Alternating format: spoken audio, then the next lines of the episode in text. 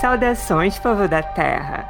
Antes de começar, eu queria que vocês visualizassem uma cena comigo, tá bom? Ela é totalmente fictícia e nenhuma parte dela reflete algo que tenha acontecido na vida real com alguém aqui, eu juro.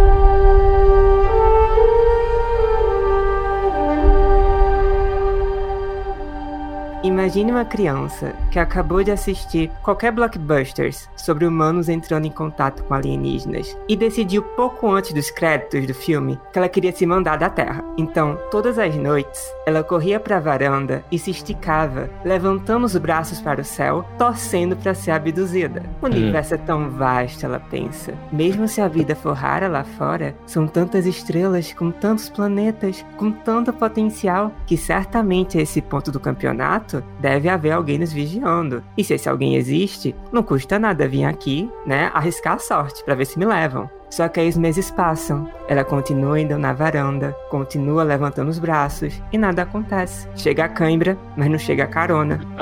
E aí a coisa piora quando essa criança começa a pesquisar e descobre que há décadas os adultos, com muito mais recursos do que ela, já estão tentando fazer esse contato, sempre sem sucesso. E ela se pergunta: mas cadê eles? Cadê os alienígenas? Será que eles estão longe demais? Será que eles estão se escondendo de alguém? Será que todos morreram e só sobrou a gente? De Covid. Ok. Tá. No episódio de hoje, nós vamos tentar pensar em respostas ou explicações possíveis para esse dilema através de um passeio pelo nascer e morrer dos mundos. Porque nós acreditamos aqui que saber como os planetas se formam e como a vida pode surgir ou um dia desaparecer desses planetas é fundamental para a gente entender a nossa vida, o nosso planeta e o nosso futuro. Para nos ajudar nessa tarefa bem ambiciosa, nós temos um convidado. Eli, quem é que está com a gente conosco hoje? Hoje eu tenho o prazer de receber aqui o meu amigo Vladimir Lira, que, Vladimir, você é astrônomo, astrofísico ou cosmólogo? O que, que você é? Oi, Eli, tudo bem?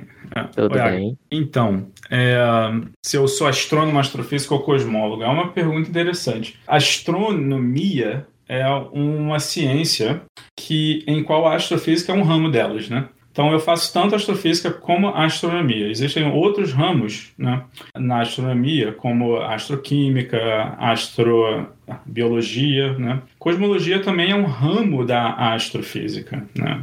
Então, astronomia seria a ciência, a astrofísica seria a ciência que se faz utilizando a física como ferramenta.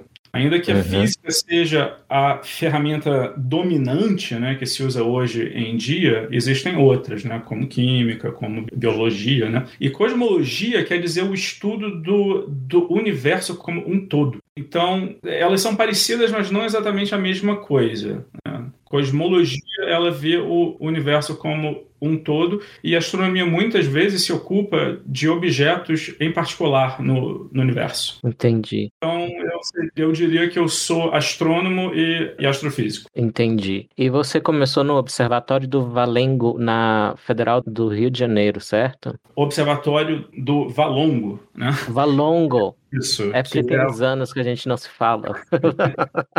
Diferente então, do vá curto. Eu entendi. Continua. É, então, ah, o que, que você fez no Valongo? E você já fez a graduação, já foi direto em astronomia ou não? Sim, então, eu comecei na UFRJ, né, no curso de, de astronomia, que ocorre no Observatório do Valongo, e algumas aulas são lá, né, e outras aulas são no Fundão, e uhum. Depois né, da graduação, minha trajetória foi internacional. Depois disso, eu fui para o Chile, né, fiz pesquisa por um, um, ano lá. O doutorado eu fiz na Europa, na Universidade de, de Uppsala, na Suécia. Sim. E trabalhei também no Instituto Max Planck de Astronomia na, na Alemanha. E os uhum. pós-docs, aí eu vim né, para os Estados Unidos, fiz primeiramente no Museu Americano de História Natural, em, em Nova York. Depois, no Laboratório de Propulsão a Jato da, da NASA. Trabalhei como professor por quatro anos na Universidade Estadual da, da Califórnia e faz três anos que eu estou aqui no, no Novo México. Ah, interessante. E a Agatha já deve estar ali dando pulinhos de, de tietagem, porque isso quer dizer que você trabalhou onde o Carl Sagan trabalhava, e se não me lembro bem, você era vizinho de corredor do Neil deGrasse Tyson, correto? Sim, é. O, Meu o Deus, Carl- eu quero matar ele. Eu quero matar ele agora. Então, é, o Carl Sagan trabalhou na Universidade de Cornell. né? Eu não trabalhei lá, mas é perto. E ele ia muito né, para a Califórnia, para a Caltech, né, para a NASA, no, no laboratório de propulsão a, a jato. Mas ele faleceu em 94, se eu não me engano, 94 ou Uhum. 96. Né? Então foi bem antes né. Uhum. Mas o, o Neil Tyson, sim, sim. Nós fomos vizinhos de corredor no mesmo departamento. Uhum. Bacana. Me conta como é que você chegou nessa área de estudo? Veio desde a infância? Você também era essa criança que levantava os braços esperando ser abduzido? Conte pra mim. Pois é, o meu interesse em astronomia realmente começou na infância, com cinco anos. Eu me lembro como se fosse hoje, né? Eu tinha cinco anos, minha irmã, ela é três anos mais velha que eu, ela estava na terceira série e já tinha aula né, de ciências. E naquele tempo, né, nos anos ah, 80, a gente ainda não tinha internet, né?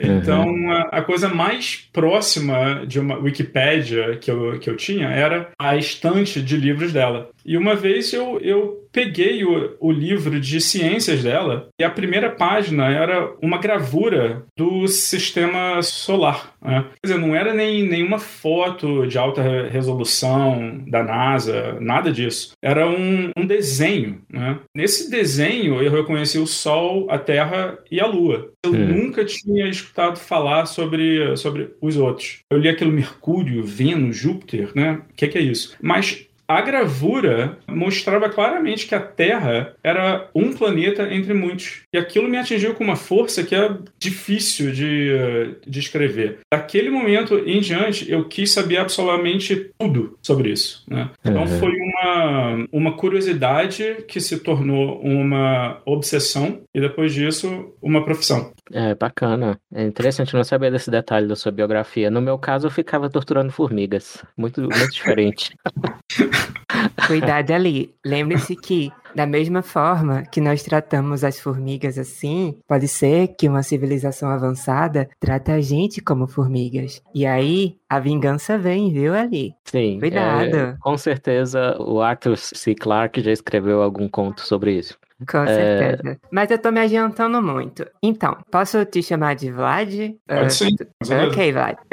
Arriscando ser clichê, eu queria começar do começo. Agora, é aquele começo específico que antecede todos os começos. Eu Uhum. queria te perguntar o que é que a ciência entende hoje sobre a origem do próprio universo. Você acha que as pessoas, no geral, quando falam desse assunto, elas cometem algum erro? Elas interpretam essas hipóteses errado? Conte pra mim. E, ah, então, o que, que a gente compreende sobre o começo do, do universo? Essa é uma questão científica, mas é uma questão científica que esbarra na cosmogonia, né, que por muito tempo foi um assunto religioso. Né? Toda sociedade tem o seu mito de, de criação. E a ciência esbarrou nessa questão bem recentemente. Né? O que a gente compreende hoje em dia tem a ver com a natureza do método científico, a forma com, com que a gente aborda hoje em dia essa questão, que não é por achismos, mas por dados. E os dados que a gente tem, então, vêm da ciência da cosmologia, principalmente as medidas da radiação cósmica de fundo né? e as medidas que a gente faz da expansão do, do universo. Pode-se dizer que a cosmologia moderna começou com as observações de, de Edwin Hubble. E o que Uhum. Hubble descobriu, primeiro, foi não só que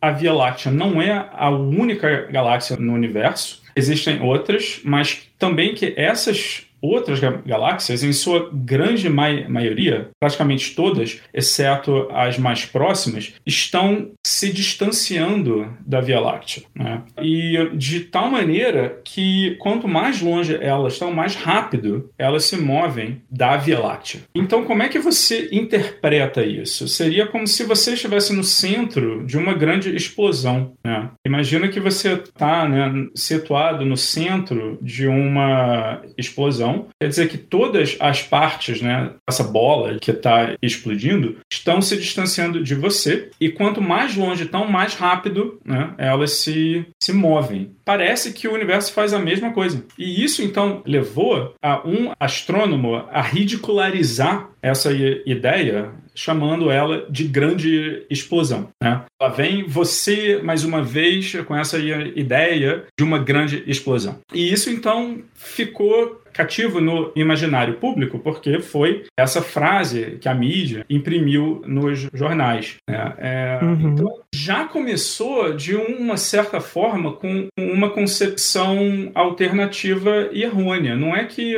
o universo tenha começado com uma grande explosão. Isso é uma analogia que a gente faz e analogias, como sempre são, né, não são completamente certas, né? Não tem nenhuma analogia 100% acurada, né? É, seria identidade se fosse perfeitamente acurada. Uhum. Sim. E aí, deixa eu só comentar uma coisa. Você falou sobre como essa visão equivocada se tornou popular. Eu já escutei na escola, diretor, inclusive, coisas ridículas como Big Bang não faz sentido porque explosões destroem coisas em vez de criar. Legal, né? Nossa. Pois é, essa é, é nova é, para mim.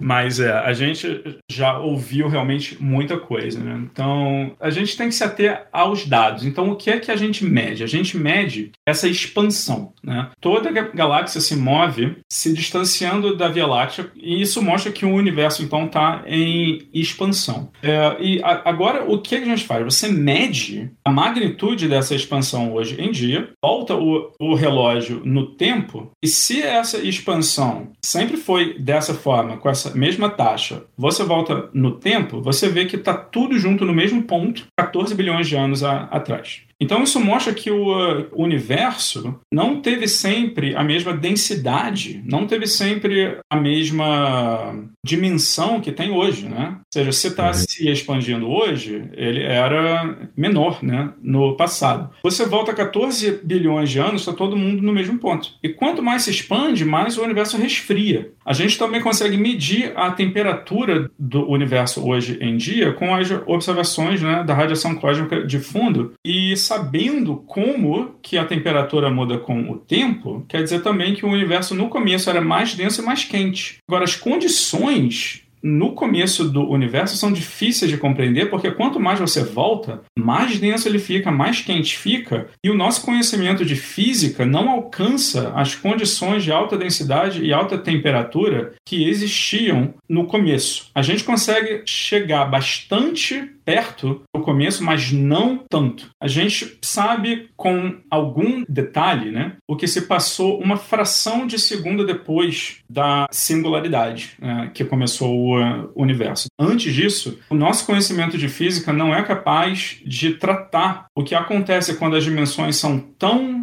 minúsculas que você necessita utilizar mecânica quântica, mas a quantidade de matéria é tão grande que você também necessita utilizar relatividade geral. A combinação de física quântica com relatividade geral é a fronteira da física hoje em dia. Então uhum. a gente tem que esperar que o universo se expanda um pouquinho mais, né, para que ou os campos gravitacionais não sejam tão grandes ou as distâncias não sejam tão minúsculas para que a gente possa usar as teorias da física que a gente conhece. Mas, Vlad, você já tá me deprimindo, porque você tá dizendo duas coisas. Primeiro, que todo mundo tá se afastando da gente, parecendo que a gente esqueceu de passar o desodorante. E outra é que você tá dizendo que o céu vai ficar totalmente preto. Em quanto tempo isso vai acontecer, você sabe? Ah, isso é uma outra questão. Pois é, porque o universo continua expandindo. Né? Vai chegar em um ponto que duas coisas vão acontecer. Primeiro, uh, o universo, ele tem galáxias e estrelas, né? Isso se forma por causa do gás, o hidrogênio. O hidrogênio no, no universo, pela sua própria gravidade, se contrai e forma estrelas. As estrelas brilham, né? Por causa da fusão uh, nuclear no centro delas chega um momento que todo gás no universo vai ser utilizado, né? Ou para formar é, estrelas, ou vai ser um gás tão difuso que nunca vai se condensar, né, em estrelas. E estrelas elas brilham por um, um intervalo de tempo, né? Quanto mais massa tem, é, menos tempo vive, né? Uma estrela como o Sol vive por volta de 10 bilhões de anos, né? Uma estrela com 10 vezes mais massa vive por muito menos tempo. As estrelas de menor massa no universo vivem por volta de 100 trilhões de anos. 100 trilhões de anos, né? O universo existe por 10 bilhões de anos, né? 15 bilhões de,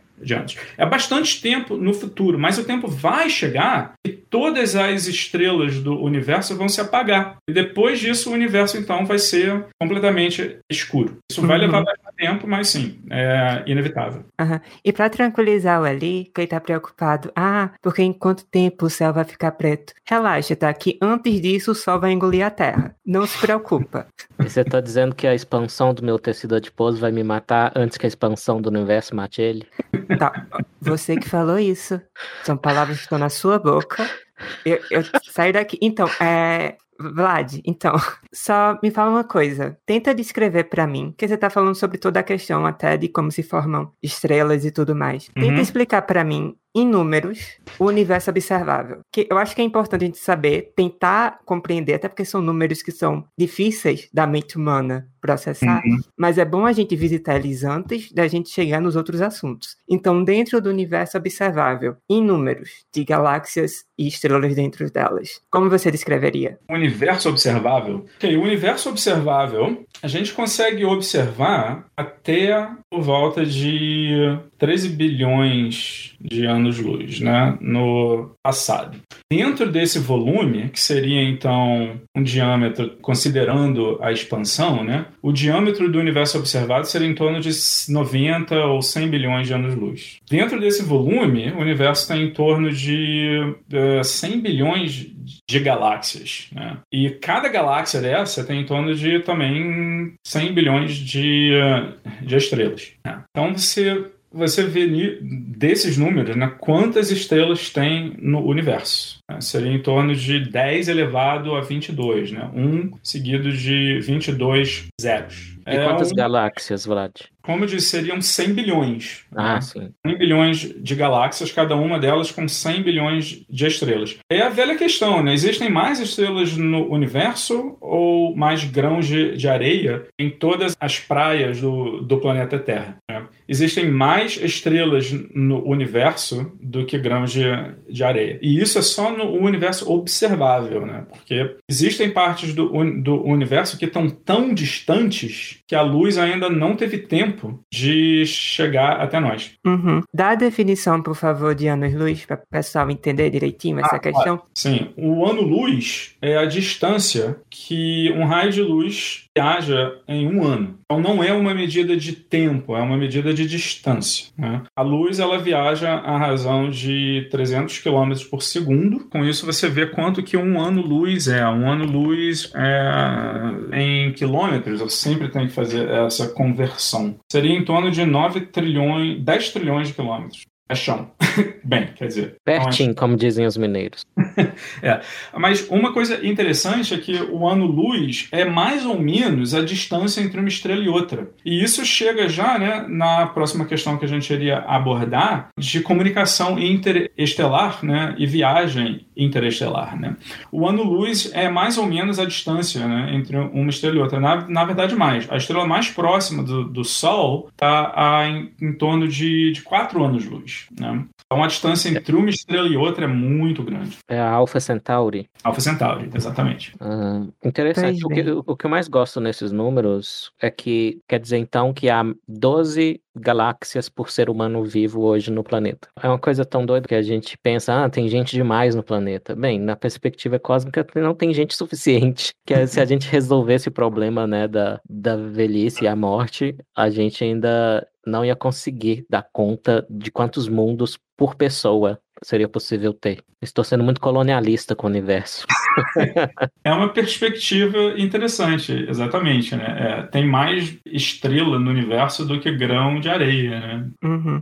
E por sua vez, tem como fazer uma média de quantos planetas mais ou menos teria em cada estrela? Porque aí você também teria que explicar pra gente, essa é uma parte importante, como é que se formam os planetas. E a partir daí tentar descobrir que média seria essa. Bom, você uh, está perguntando quantos planetas existem no universo, né? É, ou pelo menos se dá para fazer uma média de tem tantas estrelas numa galáxia. Dá para esperar que quantos planetas a esse ponto do tempo já tenham conseguido se formar? em cada uma? Pois é, é, eu quis repetir essa pergunta porque é uma pergunta que está sendo respondida com pesquisa que se faz hoje em dia, né? Por séculos, né, a humanidade conheceu, bem, soube, né, dos planetas que orbitam o Sol, né? E uh, os cinco planetas clássicos, né, até Saturno são conhecidos, claro, desde a antiguidade. Foi no século XVIII que Urano foi descoberto. Netuno foi descoberto no século XIX, Plutão no século XX e foi no final do século XX né, que se detectou planetas ao redor de outras estrelas. Então, não era uma questão óbvia, não era uma extrapolação óbvia que as outras estrelas iam ter o mesmo número de planetas que o Sol. O Sol tem oito planetas eh, grandões, né? Considerando Plutão e outros, né, seria então um número um, um tanto maior, mas também não chega a 100 ou, ou muito mais do que isso. Agora, os planetas ao redor de outras estrelas, essa questão é uma, é uma questão que ainda se debate nas conferências, né? Qual é o número médio de planetas por estrela? Né? Pela estatística que a gente tem hoje em dia, né, já foram descobertos 5 mil planetas ao redor de outras estrelas, pode-se dizer que é, o número está é, em algum lugar entre 1 e 10. Uhum. Mas ainda não sabe exatamente qual é esse número. E quantos uhum. desses seriam gigantes gasosos? E quantos seriam mais similares à Terra, que a gente chama de telúricos? Telúricos, sim. Pois, é, o número né, de planetas está em torno de 5 mil. Agora, nem todos eles são né, do mesmo tamanho. É, o planeta mais comum que se descobriu, na verdade, é um tipo de planeta que não existe ao redor do Sol. É o que a gente hum. chama de superterra. Superterra seria um planeta que é, tem massa maior que a Terra, né? E menor que a massa de Netuno, né? Netuno tem 15 massas terrestres, né? O planeta mais comum né, que se de descobriu entre os extrasolares parece ter uma massa entre 3 e 5 vezes a massa da Terra. Né? Uhum. É. é interessante pensar também sobre o próprio processo que tornou possível detectar esses 5 mil planetas, porque planetas não emitem luz. Então, a astronomia teve que fazer uma certa gambiarra para conseguir identificar eles. Você pode contar para a gente como é que foi isso? Ah, interessante isso. É, é, na verdade, alguns, alguns planetas emitem luz é, o suficiente para que a gente observe. Né? Isso é um detalhe técnico, né? mas está entre uma das formas de, de descobrir planetas, né? que é o que a gente chama de imageamento direto. Mas os métodos principais realmente não utilizam-se né? da, da radiação emitida diretamente pelo planeta. O método original é o que a gente chama de método de velocidade radial. Então, pela ação e reação de Newton, né, que, que se estuda no segundo grau em física, você sabe que para toda ação tem uma reação, né? Então, a estrela exerce gravidade no planeta, né? Então, por sua vez, o planeta também exerce gravidade na estrela, né? E isso faz com que, da mesma forma que o planeta orbita a estrela, a estrela também orbita em um ponto do espaço que a gente chama de centro de massa né, entre o planeta e a estrela. Então, ainda que a gente não meça o planeta em si, a gente pode medir essa órbita que a estrela faz em torno do centro de massa comum aos dois. Esse foi o método original. Esse método foi utilizado desde a primeira descoberta, em 1995, né, até a. Bem, continua se uh, utilizando. O que eu queria dizer é que o outro método seria o método de trânsitos, né, que seriam eclipses uhum. que o planeta faz ao redor da sua estrela. Da mesma forma que a Lua passa né, em frente ao Sol e escurece tudo, né, num eclipse total, a gente também tem eclipses parciais, né, que são mais comuns. Quando um planeta passa em, na frente da, da estrela, a gente consegue medir a diminuição da luz da estrela que a gente capta. E com isso, então, você sabe né, que um planeta está lá. Você está né? dizendo que ele passa na frente da estrela, isso uhum. gera uma variação na intensidade do brilho dela durante um certo período, e isso dá a entender que existe um planeta passando ali na frente, não é isso? Exatamente, pois é. Seria como um eclipse, mas o planeta não é grande o suficiente para eclipsar a estrela completamente, né? mas ele bloqueia parte da luz dela. Então, a gente monitorando a luz da estrela noite após noite, você consegue medir essa diminuição quando o planeta passa na frente da estrela. A gente chama isso não de eclipse, né? porque você não está bloqueando a estrela completamente, a gente chama isso de trânsito. Né? É, e esse método foi utilizado né, com sucesso já na década de 90 para descobrir alguns planetas mas virou o principal método de descoberta depois que a missão Kepler foi lançada em 2009. Kepler é, é um satélite né, em órbita da, da Terra que ele monitora 150 mil estrelas procurando exatamente por esse tipo de trânsito. E a maior parte desses 5 mil planetas foi descoberta com Kepler. Uhum, perfeito. É, voltando para a questão principal, e afinal de contas, como é que esses planetas se formam?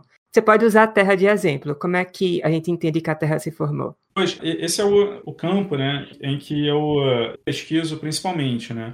As ideias uh, são basicamente em dois campos. Né? Um que a gente chama de acreção do núcleo. Quer dizer que você forma antes o núcleo do planeta né? e depois você uh, captura a atmosfera, ou o que for, né? e pode ser então que vira até um planeta gigante capturando gás da nebulosa. Primeiro, o que, a, o que acontece é o que? Você tem um disco ao redor do Sol. Né? Quando você olha a órbita dos planetas ao, ao, redor do Sol, você vê que todos eles orbitam no mesmo plano, mais ou menos, com muita pouca variação. É, o espaço é tridimensional, mas o sistema solar é plano, né? é plano como uma panqueca. A maneira mais simples de obter essa configuração é se os planetas se formaram em um disco ao redor do Sol. E quando a gente olha, quando a gente observa estrelas jovens, a gente vê exatamente esse tipo de discos ao redor delas. E esses discos são então discos de gás e discos de poeira, e eles vivem mais ou menos por,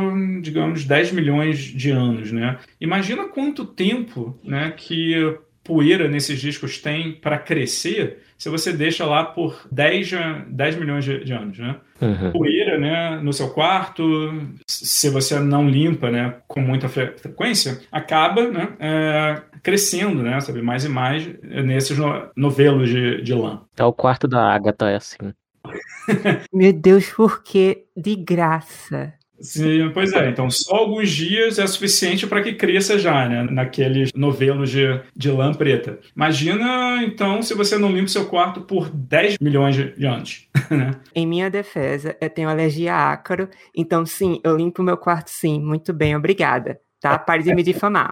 Tá, é, 10 milhões em termos cósmicos é muito rápido, né, para esse disco se acrescer. E o que que pôs essa poeira ali, eh, Vlad? É, sim, 10 milhões de anos parece muito tempo, mas realmente na escala de tempo da astronomia não é tanto tempo assim, né? Então essa poeira cresce, né, até que chega ao tamanho de pedrinhas, né? E depois disso você coagula elas mais e mais sobre a ação da gravidade coletiva delas, né? Então você tem algumas partes do disco que alcançam a massa necessária para que colapsem gravitacionalmente em objetos da massa de asteroides. Agora, essa poeira, como é que ela tá lá, né? Por causa das estrelas. O universo realmente ele começou, né, como hidrogênio e hélio, mas as estrelas elas são fábricas de elementos elas brilham por causa de reações nucleares nos núcleos delas, que passam do hidrogênio para o hélio, depois né, fundem o, o, hélio em carbono e oxigênio, e com isso né, vai indo mais e mais né,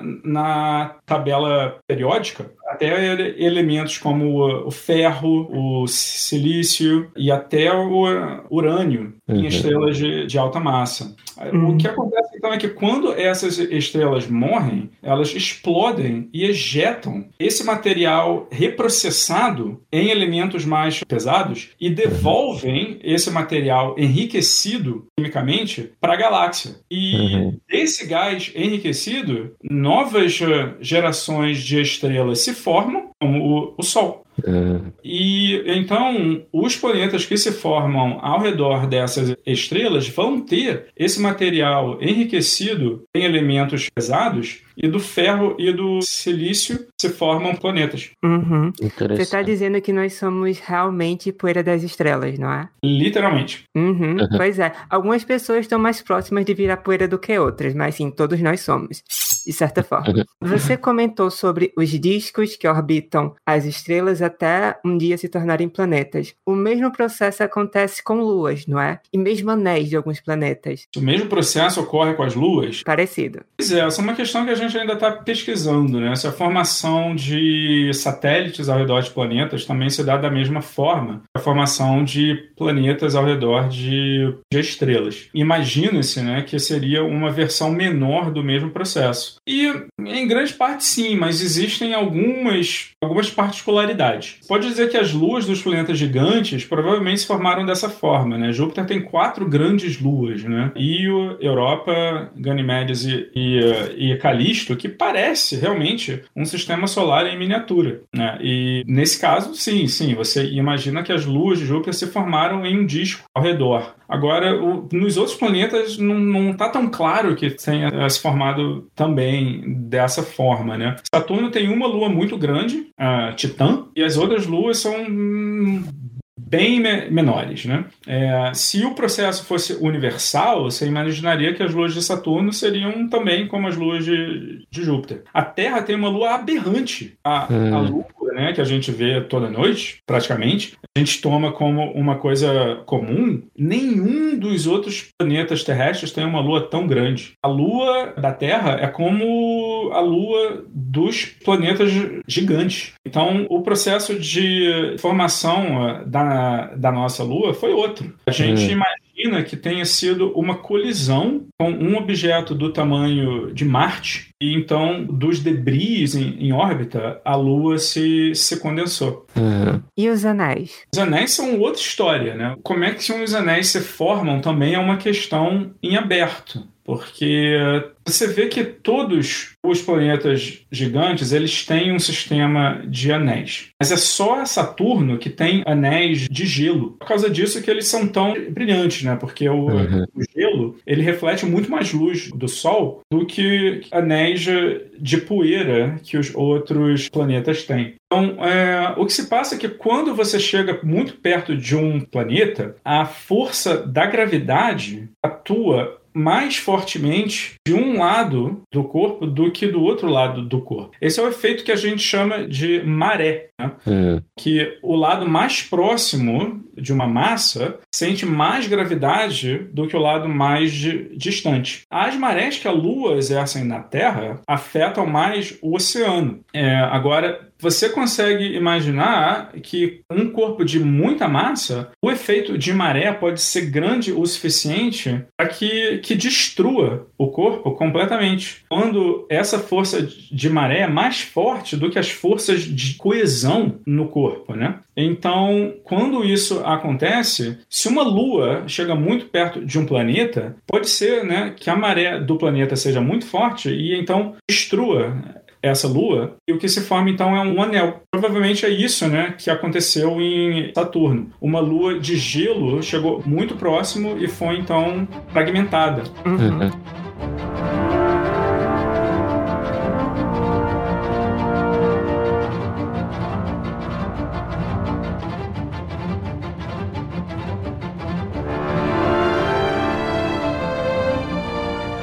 Ok, a gente já entendeu por alto como é que os planetas se formam. Para a uhum. gente chegar no assunto da vida, tem uma coisa que está entre as duas, que seria a gente discutir a zona habitável. Como é uhum. é que você definiria a zona habitável? Ela é o que é de mais importante para a gente saber se um planeta é capaz ou não de parir a vida? Conte uhum. para mim. Sim, é, é, um conceito simples, né? A zona habitável é definida como a distância da estrela em que a temperatura média é suficiente para ter água em estado líquido. Né? Uhum. Em relação ao tamanho da estrela também, né? Sim, sim. E a distância, né, ao redor da estrela, onde as temperaturas estão na faixa em que pode haver água em estado líquido. Mas isso, sim, é, depende, né, tanto do tipo de estrela, né, como também da presença de uma atmosfera. Sim, sim. E no caso, essa zona habitável, ela é estática ou ela vai caminhando? Por exemplo, a gente está agora, a Terra está nesse momento na zona habitável do Sistema Solar. Existia um momento em que a gente não estava e outros planetas do Sistema Solar estavam? Poderiam uhum. estar tendo um ambiente bem diferente de como está agora? Sim, pelo fato de que a temperatura ela é, é dada principalmente pela radiação da estrela, né? pelo brilho dela. Né? Então, a luminosidade de uma estrela muda com o, o tempo. A gente mede isso né, em estrelas é, que têm a mesma massa, né, mas que estão em níveis diferentes de, de evolução. Então, à medida que uma estrela envelhece, ela fica mais luminosa. Isso não bate muito com aquelas histórias sobre que Marte pode ter sido mais habitável antigamente, né?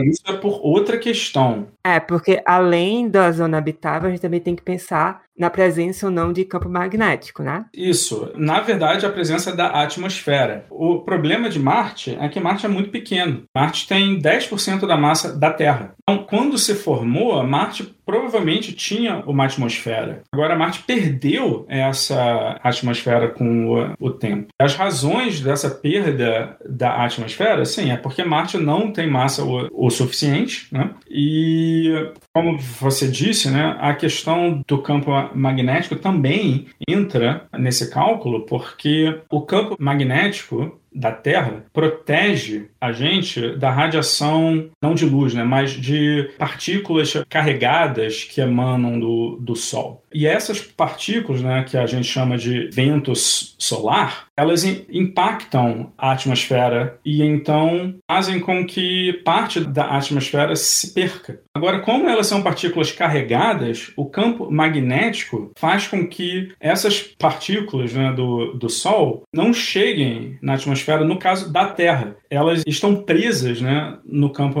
magnético e a gente vê elas como a aurora, né, uhum. que, que acontecem perto do polo. Agora, sem um campo magnético, realmente, essas partículas né, impactam a, atmosfera. Foi o, o que aconteceu com, com Marte, né? E então, né, durante alguns bilhões de anos, então Marte perdeu a, a, atmosfera por conta disso. E a questão do campo magnético, sim, sim, Marte quando era mais jovem, né, no, imediatamente após a formação, ainda era quente o suficiente para que o interior, né, fosse líquido. E então, com a, a rotação, você tem então material ionizado em rotação. Isso gera um campo uhum. magnético. Mas como Marte é muito pequeno, esse calor se perdeu muito rápido. É como uma batata quente e uma ervilha quente, né? Qual é que uhum. vai resfriar mais rápido? Aí a ervilha. Então, Sim. a Terra é a batata quente, né? Leva tempo para resfriar, Marte é ervilhinha. Quando resfriou, o interior solidificou e então Marte não pôde mais manter o campo magnético e por conta disso então perdeu a, a proteção que tinha, né, contra o vento solar. Ah, interessante. Então Marte, as teorias melhores agora diriam que não tem atividade magmática de um manto. Como a Terra tem. É isso? Hum, não é que Marte não tenha nenhuma atividade magmática. Né? Ainda existem vulcões em Marte. Agora, esses vulcões são inativos. Estou pensando agora se esse Marte tem algum vulcão ativo. Olympus Mons né, é o maior vulcão de Marte. Né? É, tem 26 uhum. quilômetros de, de altura. Mas o campo magnético ele não se forma né, no magma. Né? Até porque o magma não é líquido, ele é sólido. Né? Então, uhum. o, Uhum. O campo magnético da Terra ele é gerado mais perto do núcleo. Entendi. Não é por causa do magma, né? É por causa do interior que tem uma camada líquida de ferro. Uhum. Pois bem, então vamos lá. Vamos tentar imaginar um planeta, tá? Ele já foi formado, ele está numa área em que é possível ter água líquida e ele tem um campo magnético razoável, enfim, tem várias questões ali que favoreceriam o surgimento e futuro da vida. Agora vem uma pergunta para o Eli: que outros elementos fundamentais seriam necessários para que a vida surgisse, mesmo que a vida mais simples possível, de acordo com o que a gente já sabe sobre a Terra? Ah, bem, primeiro a gente tem que pegar as melhores teorias, ou hipóteses é a palavra melhor, para como a vida na própria Terra surgiu. A gente tem alguns candidatos, a gente tem um experimento já antigo de Urey e Miller, que o que eles fizeram foi colocar gases, eh, amônia, metano, CO2, oxigênio, dentro de um frasco fechado, e aí eles imitavam o que eles pensavam que seriam condições precoces no planeta Terra. Então eles colocavam, por exemplo, descargas elétricas para imitar os raios e esse tipo de coisa. E aí, depois de um tempo, eles deixaram rodando lá, vai se formando um líquido marrom e vai ficando muito espesso, escuro. E eles analisam, tem um monte de compostos orgânicos. Basicamente, essas descargas, elas desfazem e fazem ligações químicas, então eles acharam por exemplo, até aminoácidos. E o Vlad vai confirmar aí que hoje a gente sabe, pela assinatura da luz eh, emitida e tal, ou refletida, que tem aminoácidos até nas nebulosas. E os aminoácidos, como a gente sabe, são blocos construtores das proteínas, que são protagonistas da maior parte da atividade enzimática nas células. Então, elas que facilitam as funções celulares, quase todas, com exceção única do, do RNA, que alguns tipos de RNA também têm atividade enzimática. E aí, a gente até pode falar numa das primeiras hipóteses mais promissoras para a origem da vida na Terra, que é o do mundo de RNA, que eh, o RNA, presume-se, é mais fácil de ser polimerizado, ou seja, os bloquinhos se unirem com essas condições ambientais, é, do que as proteínas. Até porque o RNA é feito só de quatro blocos diferentes, enquanto as proteínas são feitas de 20. Então, só para uma questão de probabilidade. E o RNA é capaz de ser o material genético como a gente sabe nos vírus, no próprio coronavírus é um vírus de RNA. Então a gente precisa de condições fundamentais no começo do planeta Terra e tem também envolvimento de minerais. Então tem uma hipótese também de que os minerais, tem, a gente tem minerais em proteínas, né, interagindo com as proteínas. Uh, um exemplo óbvio é a hemoglobina, que tem um átomo de ferro ali dentro. Então, alguns pensam, essa é outra hipótese, que minerais poderiam fazer tipo um efeito de é, arcabouço em torno dos quais essas proteínas orgânicas, como RNA, poderiam trabalhar melhor. E outro problema que a gente tem também que explicar é como manter, que a vida é muito delicada, como manter um ambiente estável para ver a replicação, né? O que é necessário para ter vida, isso o Richard Dawkins fala lá no Gene Egoísta, é o replicador. Então, o RNA também tem a capacidade de se replicar. Por isso, ele é um bom candidato para ter até antecedido o DNA, que é parecido com ele e mais estável que ele. Então, é, faz também mais sentido pensar uma coisa menos estável gerou a mais estável, talvez. Esse microambiente onde é feita essa replicação precisa ser protegido também, né, das forças da entropia, digamos assim. E isso é feito com a membrana, né? E a gente sabe que se você tem o tipo certo de lipídio, de molécula de gordura, que é o fosfolipídio, ele tem propriedades propriedades de química que faz ele se unir espontaneamente nessa bicamada que a gente fala. É porque ele, ao mesmo tempo, ele tem uma ponta que tem afinidade à água, precisa ter água. Então,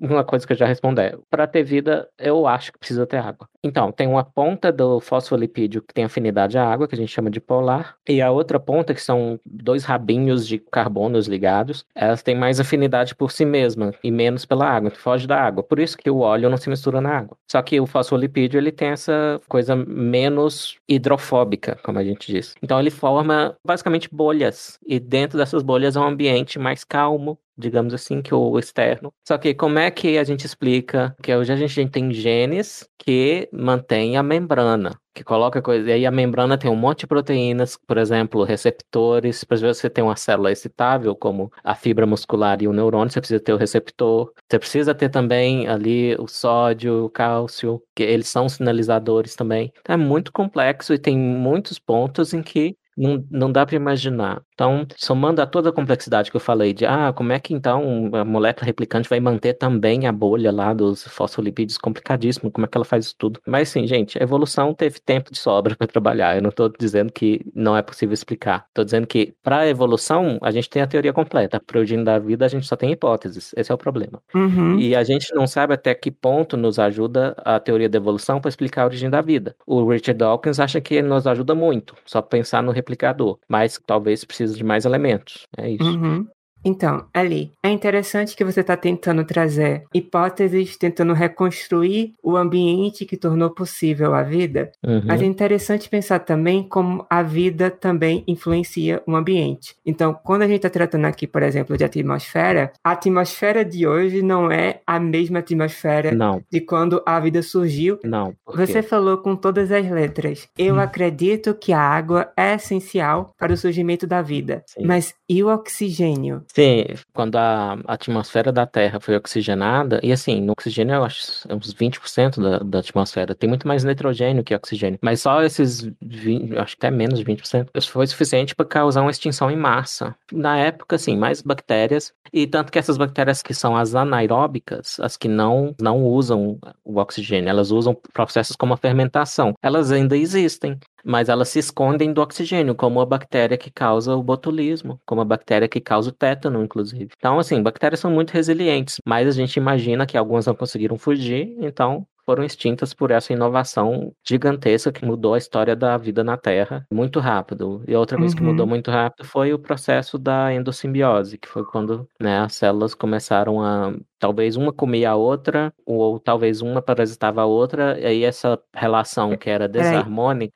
Então, era desarmônica porque era uma suruba? Tô fazendo amor com oito pessoas então, era desarmônica porque eh, não havia consentimento, Agatha. Ah, entendi, é, entendi. Depois surgiu o consentimento, e daí surgiram ah, as células eucariontes que a gente fala. Então, tem as mitocôndrias, que tem o núcleo, que tem lisossoma, e é uma complicação fascinante. A célula é, um, é uma coisa fascinante, e é justamente esse problema. Como é que surge a célula nesse ambiente da Terra ancestral? Por isso que alguns apelam a hipóteses que eu considero menos plausíveis do que surge aqui mesmo, que é a panspermia, que veio veio de fora, congelado no meteorito. E pensavam isso também porque lá pelos anos 90 tinham sinais que pareciam bactérias, parecia cocôzinho de bactéria em meteoritos vindos de Marte. Teve impacto em Marte, isso lançou meteoritos na atmosfera, pedras de Marte na atmosfera e veio parar aqui na Terra. Isso aconteceu. Mas mais recentemente, novas análises meio que desbancaram ou colocaram em descrédito essa hipótese de que havia sinais de bactérias em Marte. Então, até hoje, até agora, a gente já está com uma missão nova, né, Vlad, lá em Marte e ainda não tem sinais de vida em Marte. Tem? Uhum.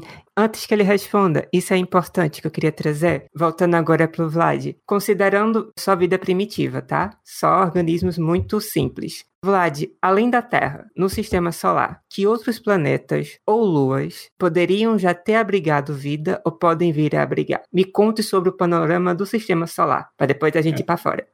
É uma questão fantástica, né, realmente. E a gente ainda está se perguntando exatamente essas mesmas questões, né? Como o Eli disse, né, a vida precisa de três coisas principalmente: é matéria, um meio líquido e energia. Esse meio líquido é muito provavelmente a água, né? Porque a água é feita de, de oxigênio né? e hidrogênio, e oxigênio é um elemento muito abundante. Então, a água provavelmente é o líquido mais abundante no universo. É, fora o, o hidrogênio líquido né? no interior dos planetas gigantes. Esse meio líquido, você precisa desse meio líquido por uma questão física. É interessante ver né, a diferença da visão né, de biólogos e de físicos. A gente tende a pensar em termos físicos, né? E a questão do meio líquido é para fazer com que as reações químicas sejam aceleradas. Né? Você não tem mesma rapidez das reações químicas no ambiente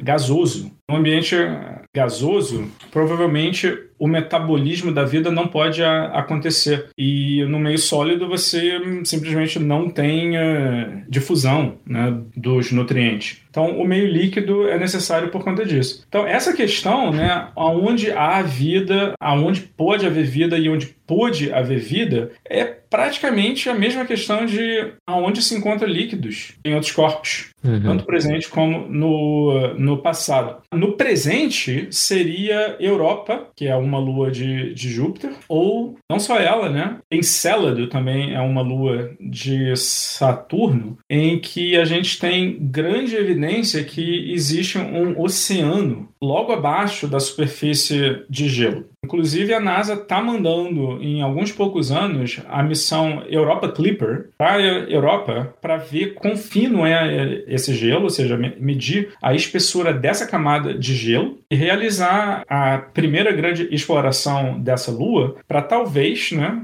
potencialmente mandar no futuro próximo uma outra nave que seria capaz de derreter esse gelo em algum ponto onde esse gelo seja mais fino e alcançar o oceano. Por tudo que a gente sabe sobre Europa, é possível que esse oceano tenha uma profundidade de 100 quilômetros e que esteja em torno de 10 quilômetros abaixo da superfície de gelo que a gente vê. Uhum. Uhum. Usando a sua criatividade, se baseando naquilo que você já estudou, se você pudesse, de alguma forma, entrar nesse oceano e de fato existisse algum tipo de vida, que tipo de vida seria?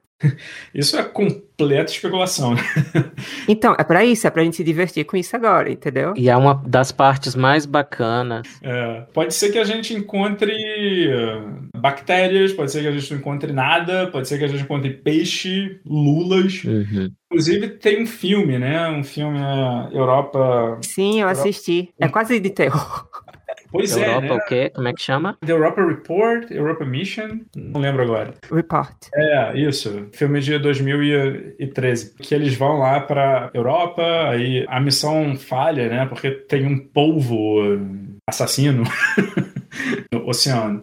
Agora tem outros lugares também, né? Praticamente toda lua de gelo tem um oceano debaixo, né? A questão é a profundidade. Da mesma forma que a Terra, né, tem um manto que é uhum. é de rocha de derretida, o mundo de gelo também, né, tem uma superfície de gelo e um manto de gelo derretido, também conhecido como água, né? Uhum. Agora, quão profundo, né, esse oceano é, que é a questão principal, né? Em alguns desse, desses mundos não seria um, um oceano, seria mais como uma, um manto, né? E isso então leva outras questões, né? Se, se a vida seria possível. Europa parece ser um lugar muito interessante porque também tem uma fonte de energia nesse oceano, porque a Europa está bem próxima de, de Júpiter, então existem fontes geotérmicas de energia no fundo do oceano que poderiam ser talvez como as mesmas fontes geotérmicas que existem na, na Terra. Inclusive, nessas fontes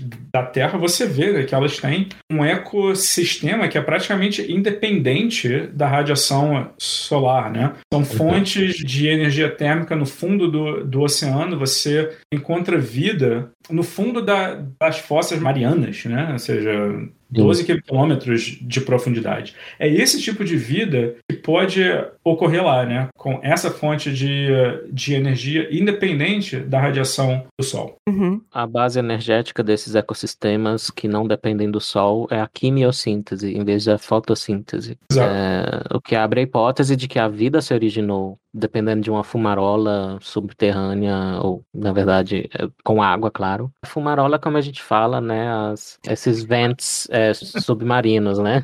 fumarola. Eu vi esse termo. Acho que tá até na tradução do Sagan, fumarola. Hum. aliás, uma das partes bem bacanas de Cosmos é quando ele especula. E uma coisa bacana do Sagan era que ele especulava e dizia: Olha, vou especular e pode ser isso, pode ser aquilo. Que eu acho que outros divulgadores podem aprender com isso também. É, pode especular. E ser, ser especulativo não é problema. É, na verdade, hum. é uma coisa que nos inspira, né? Nos mantém ativos, né? Às vezes a rotina de, de pesquisa pode ser uma coisa maçante. E, e se lembrar dessas coisas é, dá aquele gás de inspiração, penso eu. É, não, sim, sim, é, é fato. Existe o que a gente chama né, do, do ciclo entre a ciência e a ficção científica. Né? Uhum. E a própria filosofia, que é especulativa também. Inclusive, a sua área de estudo, né, de acreção, quem primeiro propôs foi o Kant, né, o Immanuel Kant. É, na verdade, é, existe até um que foi antes dele, que foi Emanuel Swedenborg, uma geração antes do Kant, mas ele era ainda mais especulativo que o, que uhum. o Kant.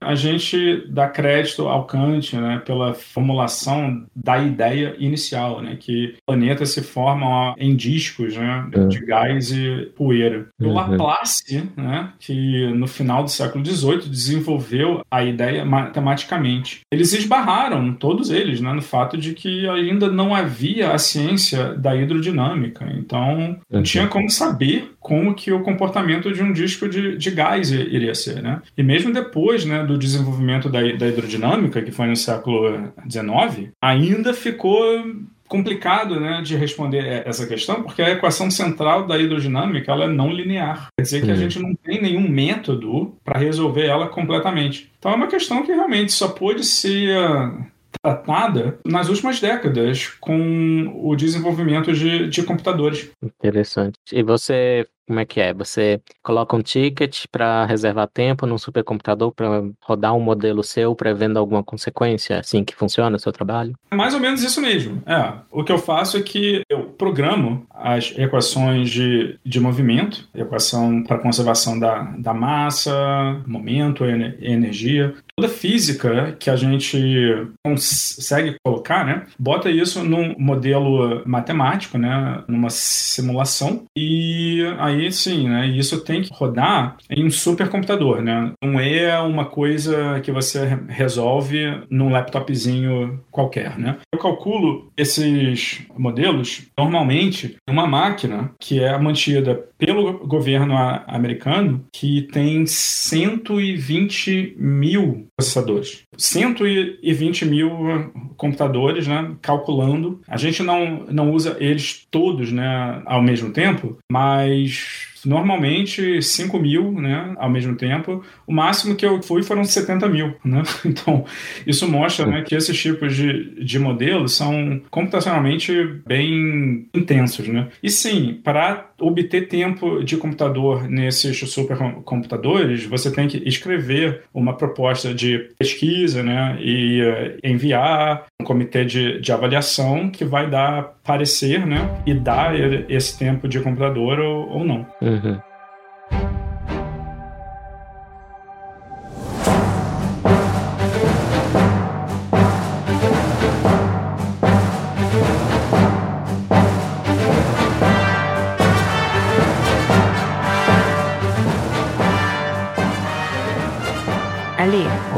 Você falou há pouco tempo sobre a questão da ficção científica. Eu acho que seria bem desinteressante produzir um filme ou uma série que trate sobre vida alienígena em que a vida não passa de uma bactéria. A gente sempre pensa naquele contato com uma civilização avançada. E é aí, nesse reino da especulação, que eu queria começar a direcionar a conversa. Me fala hum. uma coisa, Vlad. Hum. Se a gente quisesse estimar quantas civilizações que seja pelo menos no nível da nossa. Não que a gente seja grande coisa. De civilizações que sejam ativas e que existam uhum. no universo, ou pelo menos na Via Láctea, que equações a gente poderia propor? Como é que a gente faria essa estimativa? Ah, sim, isso na verdade é conhecido como a equação de Drake. Uhum. Drake Frank Drake, né, foi um, um astrônomo americano e ele estimou matematicamente né, quantas civilizações iriam ter né, na Via Láctea. E essa estimativa que ele fez é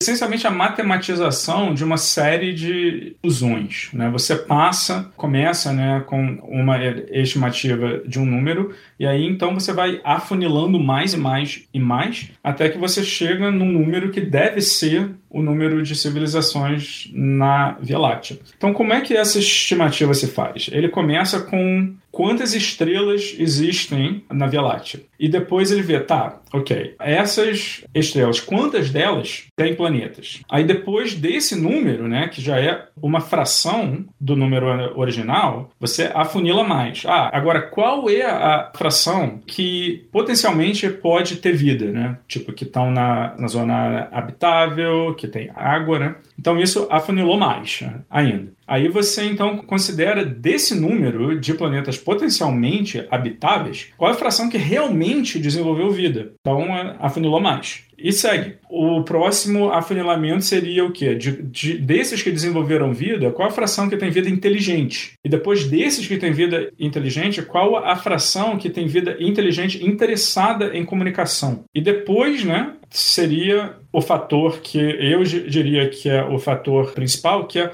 o tempo de vida dessa civilização tecnologicamente avançada. Isso então você tem né, uma série de fatores, né, você multiplica eles todos, e isso então é o que a gente chama de equação de Drake. Uhum. E na sua opinião, o número final dessa equação seria mais ou hum. menos qual? Pois, esse número final né, seria o tempo esperado de vida de uma civilização. Provavelmente o fator principal e o fator mais difícil de estimar, porque você vê todos os outros são fatores físicos, né? Esses são números que a gente pode obter de observações astronômicas, né? Quantas estrelas tem na galáxia? Quantas estrelas tem planetas, né? Quantos planetas estão na zona habitável? Isso tudo são estimativas astronômicas. Agora, o tempo esperado de vida é, é uma questão sociológica, psicológica, militar né? Pode ser qualquer número, entre, não sei, mil anos e, e o tempo de, de vida da estrela. Né? Quer dizer, o Sol ainda vai viver por mais 5 bilhões de anos. Bem, a Terra vai ficar quente o suficiente para não poder ter mais vida no oceanos, então, em torno de 800 milhões de anos. Então, dada condições completamente naturais, esse seria o tempo de vida. Mas esse é o tempo de vida né, em que a Terra poderia abrigar vida. Então, isso não, não é ainda ainda último termo. Nesse último termo, né, que é o tempo esperado de vida de uma civilização tecnologicamente avançada. O máximo desse tempo pode ser infinito. Pode ser, né, mesmo depois que o Sol morra, se a gente colonizar outras é, estrelas, a gente pode se expandir, né, pelo universo. E então, né, esse último termo iria ser infinito. Agora, o que é aterrorizante é quão baixo esse último fator pode ser. Uhum, porque justamente como é tão obscuro chegar nesse último fator, então o resultado final da equação pode ser qualquer coisa. Qualquer coisa. Exatamente, pois é. Esse fator pode ser tão baixo como mil anos, né? Ou seja, o tempo de vida de uma civilização tecnologicamente avançada. Vê a, a gente. A humanidade existe há o quê? 250 mil anos, né? Tecnologia uhum. recente, né? Talvez nos últimos mil anos só, né? A história escrita, né? Seis mil anos ou, ou menos. E tecnologia, engenharia, né? Vem sendo desenvolvida exponencialmente em um ritmo acelerado por menos de mil anos. E não faz um século que a gente desenvolveu armas nucleares, armas de destruição em massa, e a questão ainda está no ar se nós vamos sobreviver né, a essa descoberta né, que a civilização fez. Pode ser que, que a gente né, se autodestrua por conta delas. É, e o avanço também da tecnologia pode passar por longuíssimos períodos de estase, sem grandes progressos. Por exemplo, o fogo é feito pelos nossos ancestrais há um milhão de anos. O fogo uhum. é mais antigo que a humanidade, porque o Homo erectus fazia fogo. Uhum. Inclusive, um dos resultados de pesquisa da Susana Herculano Rusel é esse, que sem já existir a tecnologia do fogo, o nosso cérebro não teria crescido tanto, porque uhum. o fogo é necessário para tornar disponível energia suficiente lá na savana africana para alimentar o nosso cérebro, que consome uns 25% de toda a energia que a gente come. Um milhão de anos já fazemos fogo. Então, Uhum. E aí é outra variável, né? Digamos que tem um planeta com vida complexa. Quantos deles vão chegar no nível de desenvolvimento do cérebro que seja equivalente ao nosso? É outra questão que está muito em aberto, né, Li? E está muito em aberto, bem, a gente na evolução não há nenhuma garantia quem pensava que a evolução tinha um curso pré-determinado era o Lamarck. Ele achava que as coisas evoluíam na direção da perfeição. E esse é o principal ponto de diferença com Darwin. O Darwin chamou isso de nonsense, disparate. Uhum. Não há nenhuma garantia de que a vida evolua, nem mesmo em direção à complexidade, porque se você tem uma espécie de parasita, o parasita pode evoluir a ficar cada vez mais simples como um vírus. Uhum. Então, se você está numa caverna, pode ser que você acumule mutações sobre os olhos que seja uma vantagem, porque você não está gastando energia à toa fazendo um órgão que você não usa. O que é bem diferente do órgão sumir porque você não usa, viu? Muito diferente. Porque isso também é lamarquismo. Enfim, então a gente estava até falando em outro episódio antes, Vlad, sobre esses ETs que a gente vê na ficção. O que eu aceito é que eles sejam bilaterais. Mas até na vida terrestre, a gente tem os com simetria radial, como a estrela do mar, o ouriço do mar e tal. Então a gente tem exceções na própria Terra a, a, ser bilateral, mas bilateralidade parece ser universal o suficiente para ter evoluído em outros planetas. Agora, esses humanoides do Star Trek, eu sinto muito, é muito implausível. Sim, sim. Uhum. É, isso barra na questão do chauvinismo, né, que a gente está extrapolando, né, de um de uma amostra de um só, né? É, é igual a um, foi o que eu pensei.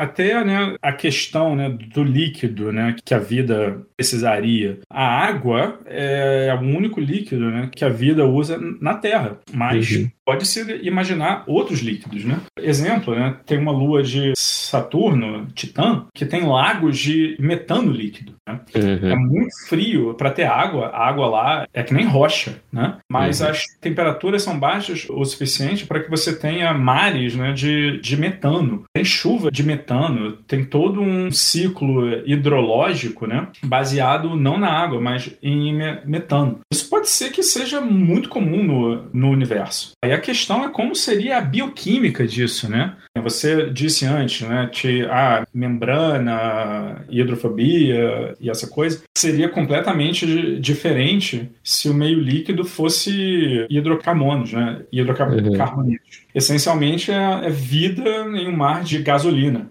Sim.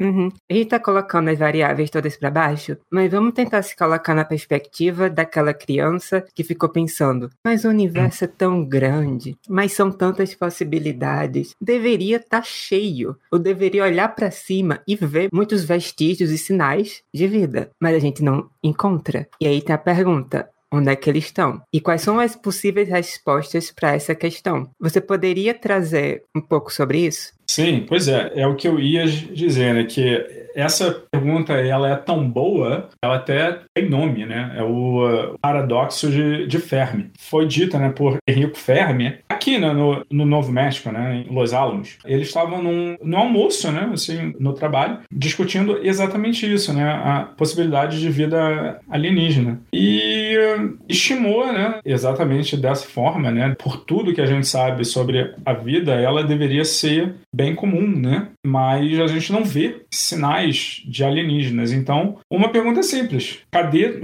todo mundo? onde estão eles? e é.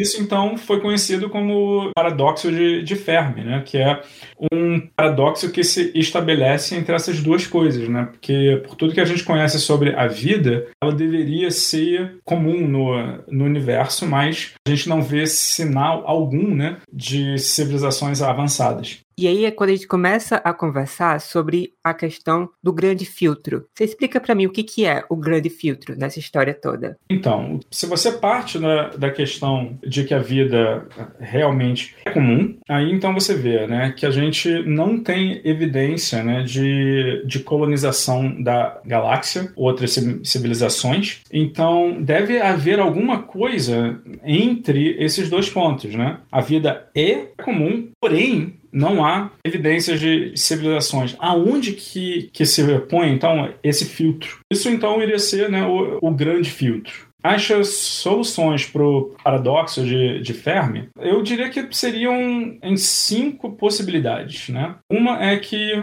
nós realmente estamos sozinhos, isso iria ser né, deprimente, mas sim, essa seria a solução mais simples do paradoxo. Né? Nós somos a primeira civilização uh, tecnologicamente avançada no universo, ou a, na Via Láctea. A segunda possibilidade iria ser que civilizações existem, mas existem dificuldades técnicas. Principalmente o fato de que a viagem interestelar pode ser impossível. Como eu disse antes, né, a distância entre uma estrela e outra é absurdamente grande. Seria como você pega né, uma bola de, de futebol, põe ela né, aí, né, no, no, no, Brasil. A estrela mais próxima seria outra bola de futebol em Nova York. É. Então, elas são muito distantes entre si. Então, pode ser né, que a viagem de uma estrela a outra seja impossível. A terceira possibilidade seria que civilizações existem, mas elas não têm desejo de colonização seriam mais ou menos como os golfinhos na, na Terra, né? Que tem um cérebro grande, né? O Eli pode explicar isso melhor que eu, que tem a possibilidade deles terem inteligência, comunicação, né? Uhum. Mas a gente não vê, né, desenvolvimento entre eles, né? Sim, eles são capazes, por exemplo, de dormir com um lado do cérebro primeiro, depois do outro. Então eles não precisam ficar quietinhos por oito horas por dia como nós. Eles se comunicam de uma forma muito complexa, os assovios deles a gente ainda está estudando.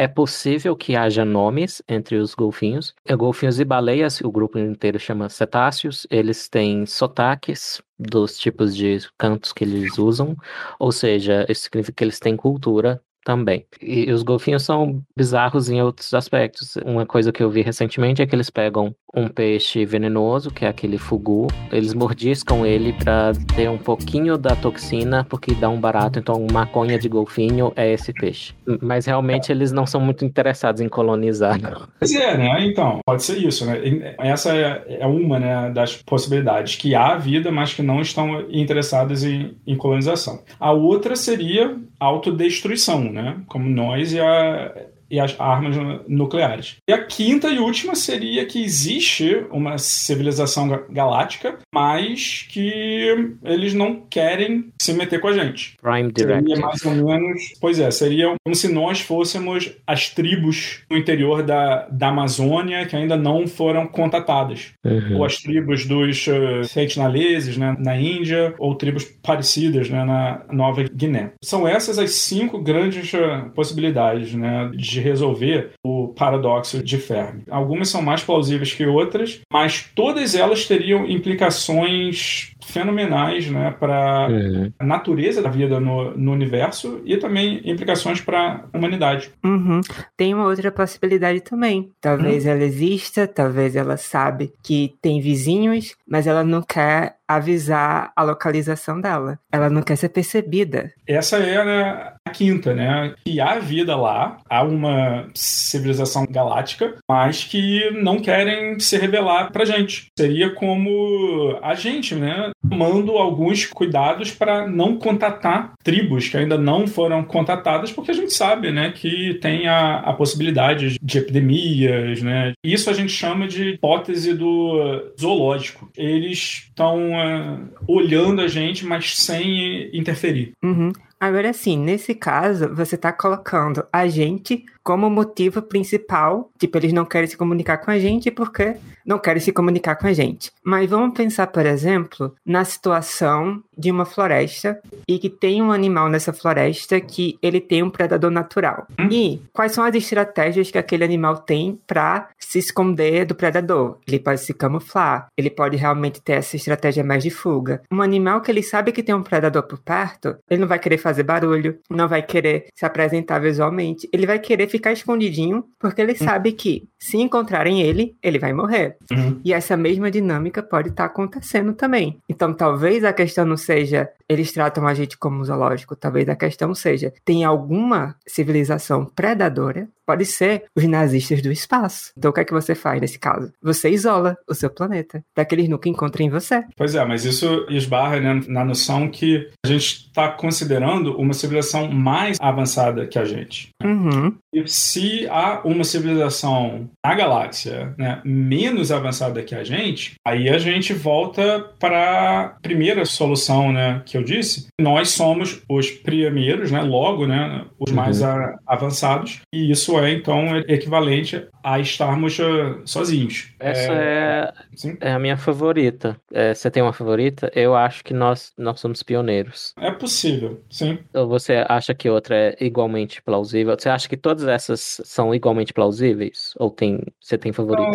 Não, eu acho que elas não são igualmente plausíveis, né? Eu acho que sim, né? Nós só sermos o dos primeiros, ela é plausível, sim, porque a Via Láctea ela existe há 10 bilhões de anos, né? A Terra existe há 5 bilhões. É. E a vida, né, pelo que a gente vê, né, pelo registro fóssil, né, leva tempo. Se houve um planeta, né, com vida antes da Terra, também esbarra no fato de que a galáxia começa como praticamente puro hidrogênio e uh, leva tempo até que as estrelas produzam metais, né, para que se formem uhum. planetas. Então a gente não está tão distante assim de assim que o universo pôde produzir vida, uhum. foi ter, né, a química como a gente disse, a vida precisa de, de, três coisas, né? Matéria, o meio líquido e a, e a, energia. A matéria em si, né, levou tempo, né, para que o universo produzisse. Agora, pode ser que tenha havido, né, um planeta né, com vida em outra ga galáxia que se formou mais cedo, né? A Via Láctea. Mas uhum. na Via Láctea, a escala de tempo de 5 bilhões de anos não é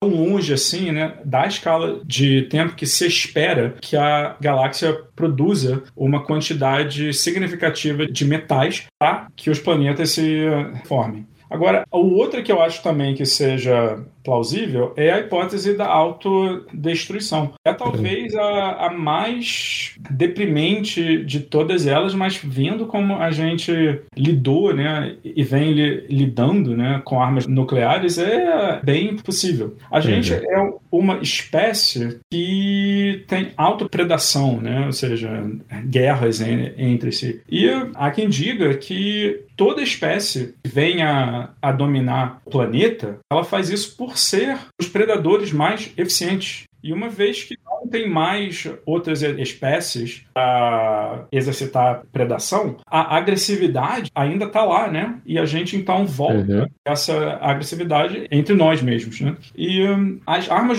nucleares, elas são uma ameaça, mas imagina quanto mais tecnologia a gente pode ter dentro de, de mil anos. A gente pode muito bem descobrir um método particular de autodestruição que uma pessoa possa eliminar todo mundo da espécie. Uhum. É realmente meio assustador, porque, querendo ou não, conversar sobre o grande filtro, esse evento que impediria ter um grande número de civilizações avançadas ou não pelo universo, é aquela questão temporal. O grande filtro tá lá atrás, tipo, será que o grande filtro é as células mais simples se tornarem as complexas? Será que o grande filtro tá na parte da inteligência? Ou será que o grande filtro tá no nosso futuro? Porque se ele tiver no nosso futuro, nós estamos lascados, nós não passamos por ele ainda e podemos hum. ser destruídos a qualquer momento. Aproveitando que o Vlad falou em agressividade, passar uma imagem um pouquinho assim, não muito elogiosa da nossa própria espécie, porque o próprio Darwin falava que a diferença entre os humanos e outros animais era de grau e não de tipo, ou seja, quantitativa e não qualitativa, não é que a gente tem coisas que estão ausentes em outros animais, que a gente tem mais do que eles têm, mais córtex cerebral, por exemplo, mais encefalização. Mas uma das coisas no comportamento que parece ser quase exclusiva da espécie, mas que a gente compartilha com os chimpanzés, que são um dos nossos parentes vivos mais próximos, uhum. é um tipo de agressividade que a gente chama de ativa. Então, entre os outros animais, sempre tem, quase sempre tem a agressão reativa, que é aquela do animal acuado que se defende. Né? E essa envolve certos circuitos neuronais, envolve a adrenalina e tal, aquele negócio de fight or flight, lutar uhum. ou correr. Agora, a agressão ativa, que é bem presente em humanos e chimpanzés, que é mais uma coisa de, dos machos, ela acontece com calma e planejamento. E é aquela coisa assim, dos machos fazem uma coalizão, ficam patrulhando o território, se eles acharem um macho de um grupo inimigo ou vizinho, eles matam sem dó. E isso tem vantagens evolutivas porque dá acesso a recursos e tal. Então, essa agressividade ativa, como eu disse, ela é calma, ela não é associada a cortisol e a adrenalina, e ela é, tem a ver com planejamento. Então, talvez seja a explicação até da minoria que tem de psicopatas. Talvez seja isso mais exagerado. Mas então, o que eu quero dizer é que talvez a nossa inteligência, o surgimento da nossa inteligência dependa desse tipo de agressividade. Por causa disso, dela pedir por planejamento, inteligência e calma, né? A possibilidade que eu tô levantando aqui, a racionalidade, dependa da agressividade. Bem, eu não queria ser tão negativo, eu ainda mas, me acho. É, não, mas isso é exatamente vai, né, com o que a gente estava discutindo, que se isso está conectado com desenvolvimento de, de inteligência,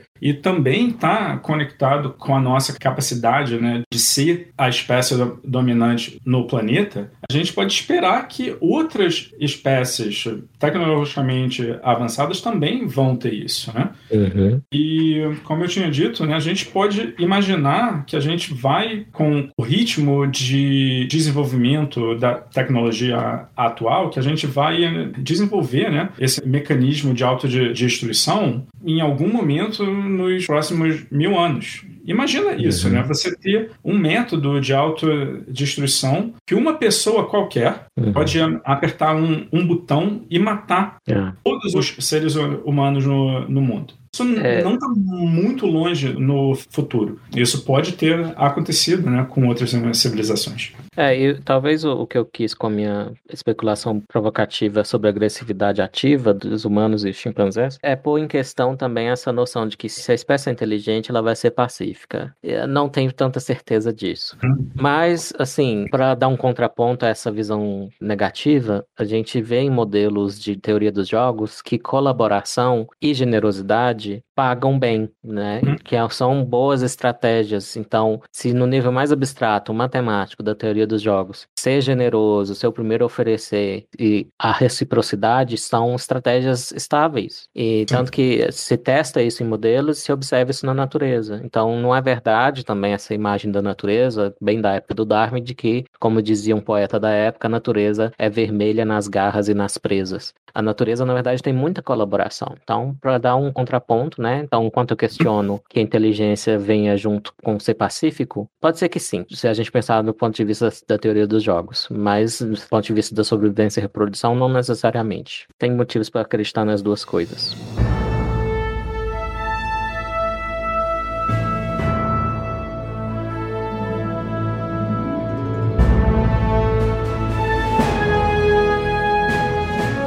Pois bem, para as considerações finais, eu queria fazer umas perguntinhas. Ali, você comentou sobre a questão do cinema, né? E como algumas representações que o cinema e as séries fazem sobre vida extraterrestre são meio esquisitas. E você comentou sobre essa questão dos humanoides do Star Trek. Olha, a mesma coisa aconteceu nesse filme Bomba que rolou agora, do Moonfall, Ameaça Lunar. Enfim. Eu soube. Ah, então, olha, eu vou dar um spoiler, é justamente para ninguém ter que assistir aquela bomba. Mas, hum. Importante, no final é revelado que existia essa civilização de, de, humanos, basicamente eram humanos, e que, quando eles estavam perto de serem destruídos por causa da própria tecnologia, eles criaram essa máquina para poder semear um planeta com o DNA deles. Então, aquela mesma noção de do... que a evolução ocorre com sentido reto, direto. Mesma coisa do Prometheus. Exatamente. E destruiu a franquia Alien, né? Exatamente. Mas eu trago isso porque, assim, a temática espacial e de ficção científica em geral, ela sempre teve bastante atenção, né? Eu queria perguntar para vocês dois, principalmente pro Vlad agora, qual foi a série ou filme que você viu que você acredita que foi mais realista e mais fidedigna na hora de tratar desses assuntos? E também qual foi é, a série ou filme que, independente se ele foi realista ou não, você achou mais legal, na sua opinião? Sim. Sim, ok. Então, essa é uma excelente pergunta. Qual o trabalho de ficção científica né, mais acurado? Né? Existe todo um gênero de ficção científica que se chama hard science fiction, né? ficção científica hard, que se preocupa em ser cientificamente correta. Acho que um dos trabalhos nesse campo mais interessante né, que eu vi nos últimos anos foi o Perdido em Marte, do Andrew Weir. Realmente é muito bom, né? Só teve uma coisa no filme filme né, e no livro que eu achei meio forçado, mas ele usou isso mais como para pôr tudo né, em, em, andamento, que foi a, a tempestade de areia que os astronautas vêm né, em Marte e que desloca antena, faz com que o astronauta caia, né, e, uh, desacordado, né, isso é o tipo de coisa que nunca iria acontecer porque a atmosfera de Marte é muito fina. Né, tem uma pressão muito baixa, ela é muito mais fina do que a atmosfera da Terra. Então, um vento em Marte, por mais rápido que esse vento seja, simplesmente não tem inércia o suficiente para fazer esse tipo de coisa. Aquilo teve cara lá no, no filme de um, um, furacão na Terra, né? Uma tempestade de areia em Marte nunca ia ser tão forte assim. Ainda, né, que a velocidade do vento em si seja grande, não iria ter muita massa. Mas o Perdido em Marte, ele, ele fora isso, ele é muito bom, né? Até a forma com que o autor, o Andy Weir, escreveu o livro, à medida que ele ia escrevendo, ele foi pondo os capítulos do, do livro num website público. E aí então as pessoas, né, os fãs dele, iam lá, liam e comentavam. E ele então, com isso, ele fez meio que um, um crowdsourcing né, de ideias e correções para o livro. Tem um outro livro dele também, o, o Artemis, né? Ainda não foi feito filme, mas é, acho que está em, em discussão, né? Mas o livro é muito bom também, né? É, é, mais ou menos a mesma premissa do Perdido em Marte, mas se passa num futuro um tanto mais distante e numa cidade, né? Numa colônia humana na Lua. E o nível de pesquisa que ele fez para isso também, né? Foi mais ou menos né, como ele fez para o Perdido em Marte. Uhum. E sobre a segunda parte da sua pergunta, né? Você perguntou sobre qual foi a outra, né? Um outro trabalho de ficção que, ainda que não fosse muito acurado, teve um impacto. É, para isso, acho que eu iria voltar à infância, né? Tinha um desenho que eu via nos anos 80, chamava-se Silverhawks. Era um, uma nave espacial, né? Um, um, grupo no espaço, mais ou menos como Star Trek, né? Mas em desenho. E eles tinham armaduras de metal, né? Com forma de, de pássaros e lutavam contra o monstro estelar, né? então era tudo muito não cientificamente perfeito, mas bem, como eu era criança, né, não percebia isso né, da mesma forma que hoje. E eu gostava mais principalmente pelo fato de que no final de cada episódio tinha um quiz de astronomia. Então muitas vezes eu via o episódio, né, menos interessado no desenho em si e mais esperando o, o quiz. Nossa, mais nerd impossível, né? Com certeza. E eu não Exato. julgo, tá bom? Era daí para baixo o nível das loucuras que eu gostava de assistir quando criança. Agora, eu achei muito interessante o que você falou sobre Perdido em Marte, tanta parte sobre a questão da pesquisa, e realmente algumas pessoas que não têm muito contato com esse tipo de ficção específica, que tenta trazer as coisas de forma realista, com certeza envolve muita pesquisa. Mas, só para dar um pitaco no Perdido em Marte, só me fala uma coisa, bem rapidinho. Dá para plantar batata em Marte? E se dá para plantar, tem que usar cocô? Eu não sou uh, botânico, né? Então não, não sei das especificidades de, desse tipo de, de plantio. Agora, eu vi, né, conversando com colegas biólogos, que uh, provavelmente aquele experimento não iria dar certo, porque existe também a quantidade de nitrogênio do solo né, que seria necessário. E o solo em Marte não é a mesma coisa que o solo na Terra, né? Inclusive a gente não chama de solo, a gente chama de, de regolito que seria uma camada muito fina de rocha pulverizada e tem propriedades muito distintas do solo da Terra. Agora, se precisa, se precisa ser enriquecido da forma com que o filme mostrou, é, seria uma pergunta para um botânico. Tudo bem. É, eu consigo suspeitar que, ainda que seja possível, o gosto não seria o mesmo. Isso é importante. Oi, pessoal. Por motivos de força maior, eu não pude participar do finalzinho da conversa com o Vlad, então tô mandando o áudio separado para a Agatha colocar aí junto com tudo. Para responder a pergunta da Agatha sobre a sci-fi que eu mais gosto e acho mais próxima que seria a realidade, a minha favorita sobre espaço é The Expanse, E-X-P-A-N-S-E. É da Amazon Prime. Jeff Bezos comprou e ela ainda tá na última temporada, não terminou todos os episódios ainda. Eu gosto especialmente da plausibilidade sociológica que os humanos ocuparam o sistema solar e os humanos que moram no cinturão de asteroides têm um dialeto e um sotaque bem deles, que sou bastante natural. E, claro, como é previsível da natureza humana, tem preconceito entre os Belters, que são esses, os humanos terráqueos e os humanos de Marte. E os humanos de Marte é, estão lá há alguns séculos já e eles não conseguiram terraformar Marte, como sonha o Elon Musk. Aliás, beijos Elon Musk, obrigado por ter comprado o Twitter, eu adorei. Então eu indico, é, fica um pouco doido depois da quarta temporada, mas a parte que eu acho mais plausível não é a parte sobre vida extraterrestre, nem uma parte que tem também portais para planetas habitáveis muito distantes da Terra. Mas essa parte dos humanos eu acho mais interessante. E a ONU manda no planeta inteiro nessa série. Então fica aí a dica The Expanse. Muito obrigado ao Vlad mais uma vez por ter aceito o nosso convite, foi um prazer.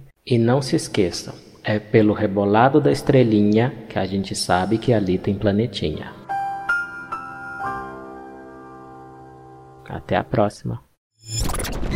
Você falou sobre o que você achou mais realista e o que você sempre achou mais legal. Agora, qual foi o maior absurdo que você já viu num filme ou série sobre espaço? E quando eu falo absurdo, é absurdo mesmo, tá? Não é explosão no espaço, que isso é feijão com arroz. Explosão com barulho também, feijão com arroz. Me falou que foi mais louco. Você falou, nossa, essa pessoa realmente. Que coisa estranha.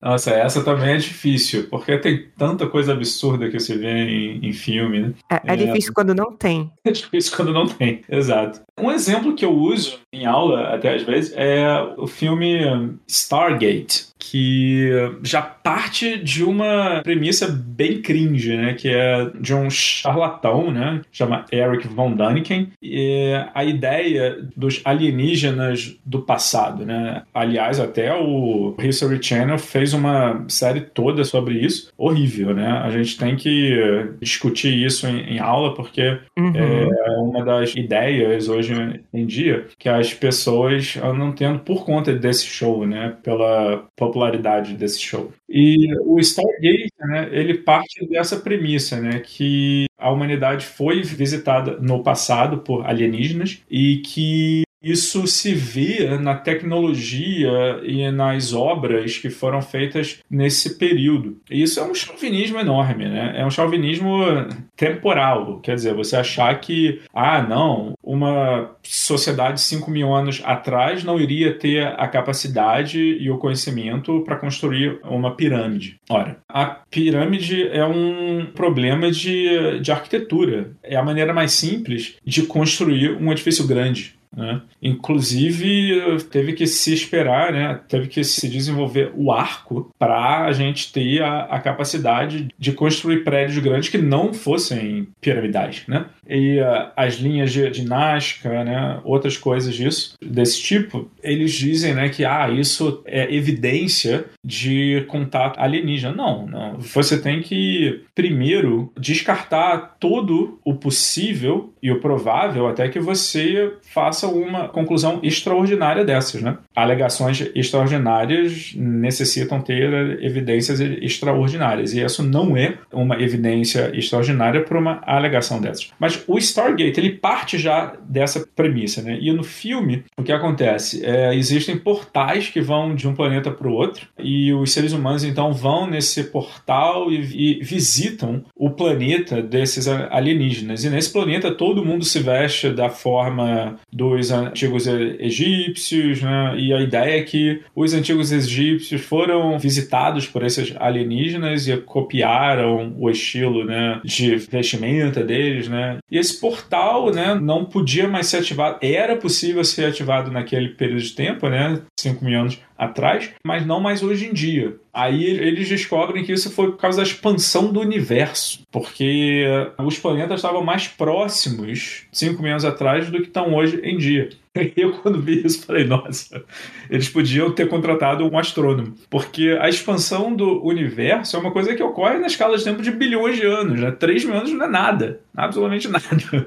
Então, o incremento de distância nesses 3 mil anos iria ser minúsculo. Não iria ter esse efeito que o filme mostra. E segundo, e se os planetas estão na mesma galáxia, a expansão do universo afeta o espaço entre galáxias, mas não dentro de uma galáxia. Dentro de uma galáxia, muito provavelmente, né, a distância iria aumentar simplesmente por causa das órbitas das estrelas ao redor do centro da galáxia, não por causa da expansão do universo. Então, é, esse foi um ponto que eu achei muito forçado. Uhum. Acho que a questão principal aqui é que Stargate é uma ficção e todo mundo sabe, mas Alienígenas do Passado é uma ficção, mas nem todo mundo sabe. Essa é a grande diferença, né? Sim. Pois é. Você já assistiu ou já leu Contato do Carl Sagan? Porque eu sou muito disco quebrado, sabe? Que todo canto eu falo sobre esse livro, porque é um dos meus livros favoritos. E ele é o único, a única ficção que o Carl Sagan escreveu. E ele é tão importante para mim, porque eu faço psicologia e eu gosto de pensar em questões sociológicas e da mente humana. E aquele é um livro que ele traz como enredo a questão do que é que aconteceria se de repente o SET conseguisse, né? SET é a sigla para como é mesmo? Search for Extraterrestrial Intelligence. É a, a busca por inteligência extraterrestre. Uhum. Se eles conseguissem detectar é uma mensagem de outra civilização, como é que a humanidade vai reagir? O livro é muito mais sobre humanos do que sobre aliens e sobre invasão e sobre qualquer outra coisa. Isso foi muito interessante para mim. Você já leu ou já assistiu o filme? Exato. Contato é um livro fantástico. Já, já li, sim. Eu li o livro, né? E vi o, o filme também. Contato foi, sim, foi um dos últimos livros que o Carl Sagan escreveu. Tanto o livro como o filme são fantásticos, né? Gostei muito dos dois. E sim, Contato é um filme, um trabalho que também se enquadra nesse gênero, né? De hard science fiction, né? Nossa, muito, muito o tempo todo, enquanto eu lia, eu ficava, hum, que, que gota é, é isso? Né? A cada página eu tinha que abrir o Google, sabe, para entender alguma coisa. Mas foi muito produtivo para mim. Quando eu li ainda não tinha Google. Caramba.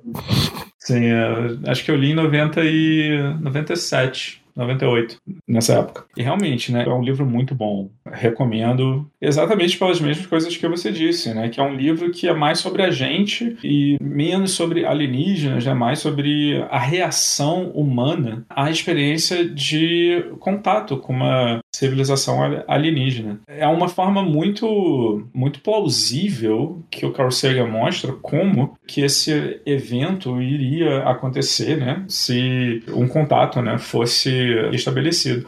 As ramificações em várias áreas de atividade humana, é, científica, política, militar, religiosa, né? É um filme em que ele abarca essas questões e de uma forma realmente maestral. É, uhum. É, assim, uma única é... coisa que eu posso falar é que como o livro foi escrito, acho que em 85, algo assim, ele é da década de 80. Ele estava naquele contexto histórico específico, que inclusive a União Soviética ainda existia, todo aquele contexto do, do livro. Então eu fico Sim. pensando, eu sempre penso o tempo inteiro, como é que o Sagan escreveria esse livro se fosse hoje. Porque o mundo está muito diferente. Porque para para pensar que, assim, lá ele já fala sobre questão viral, sobre questão de culto, sobre questão da reação positiva ou negativa de pessoas religiosas. Hoje em dia uhum. seria muito mais complicado porque você tem redes sociais, você uhum. tem muito mais fake news, você tem a corrida de informações circulando, entende? Então seria um uhum. contexto muito diferente. Eu fico muito interessado em imaginar. Na sua opinião, você acha que se isso acontecesse,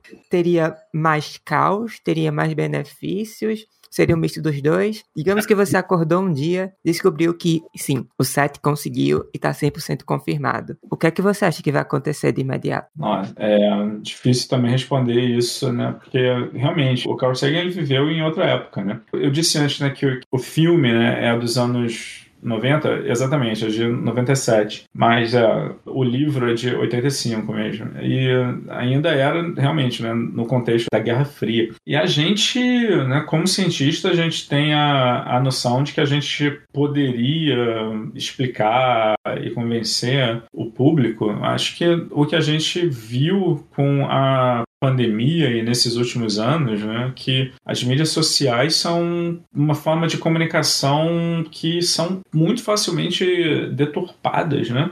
A quantidade de desinformação. Você vê né, que os biólogos ainda lutam hoje, né, em dia, para ter uma aceitação do público sobre o tema da evolução. É, uhum. A gente, em astronomia, não lida com isso. A gente lida com o, o povo acreditando em astrologia, mas não. É não negando realidades astronômicas. Imagina se houvesse uma religião que um princípio básico fosse que o Sol não é uma estrela. E ter gente dizendo não, que os astrônomos dizem que o Sol é uma estrela e lutando para que a gente não ensinasse isso nas universidades, como eles fazem com biologia e evolução. A gente uhum. não lida com isso, então a gente acha que, que a gente conseguiria explicar se alguma coisa dessa acontecesse. Eu acho que se o Carl Sagan escrevesse contato hoje em dia, seria mais ou menos alguma coisa como o Não Olhe para Cima.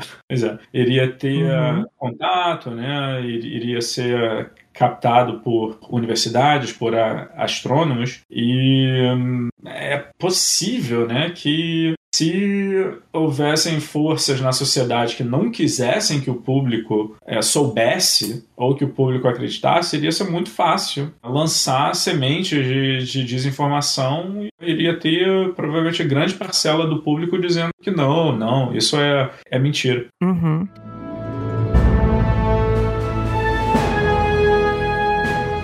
Acima de tudo, eu queria agradecer, de verdade. Você não faz noção do quanto que eu queria falar sobre esse tema, porque é uma coisa que me deixa tão bobinha e, e alegre de conversar sobre desde pequena. E quando ali falou que conhecia essa pessoa foda pra caramba, eu fiquei, meu Deus, tem que chamar esse cara. Muito obrigada. Quem sabe um dia a gente queira trazer o tema dos alienígenas do passado, quem sabe a gente traz você de novo. Ou quem sabe um dia, né, caso o set tenha sucesso e identificar uma mensagem, a gente traz você. Só espero que você esteja inteiro quando isso acontecer, porque eu, pelo menos, não vou estar inteira, não. Já vou ter desmaiado várias vezes. É, é, obrigado pelo convite, né? E muito sucesso pro podcast. Obrigada. Até breve, viu? E como Até diria breve. o nosso grande sábio, hum. ET Bilu, busquem conhecimento. tchau, tchau. Tchau, tchau.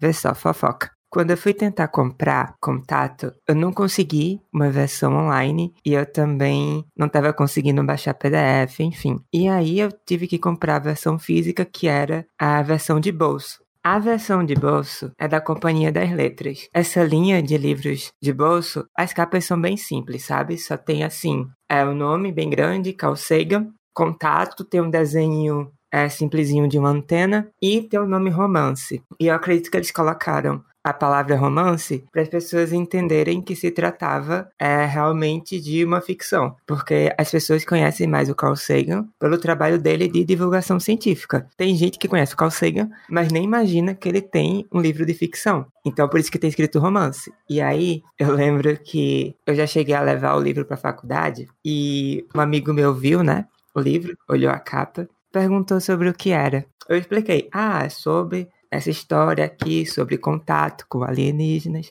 Só que ele bateu o olho na capa, viu o nome romance, e a partir dali, pelo resto do ano, ele ficou gongando com a minha cara, dizendo que eu estava lendo um livro sobre humanos e alienígenas fazendo libidinagens. Vê se posso. É o que eu tenho a dizer para esse amigo, sabe? É que ele errou, tá bom? Negócio de historinha de humano e alienígena fazendo libidinagem, eu vejo outros lugares.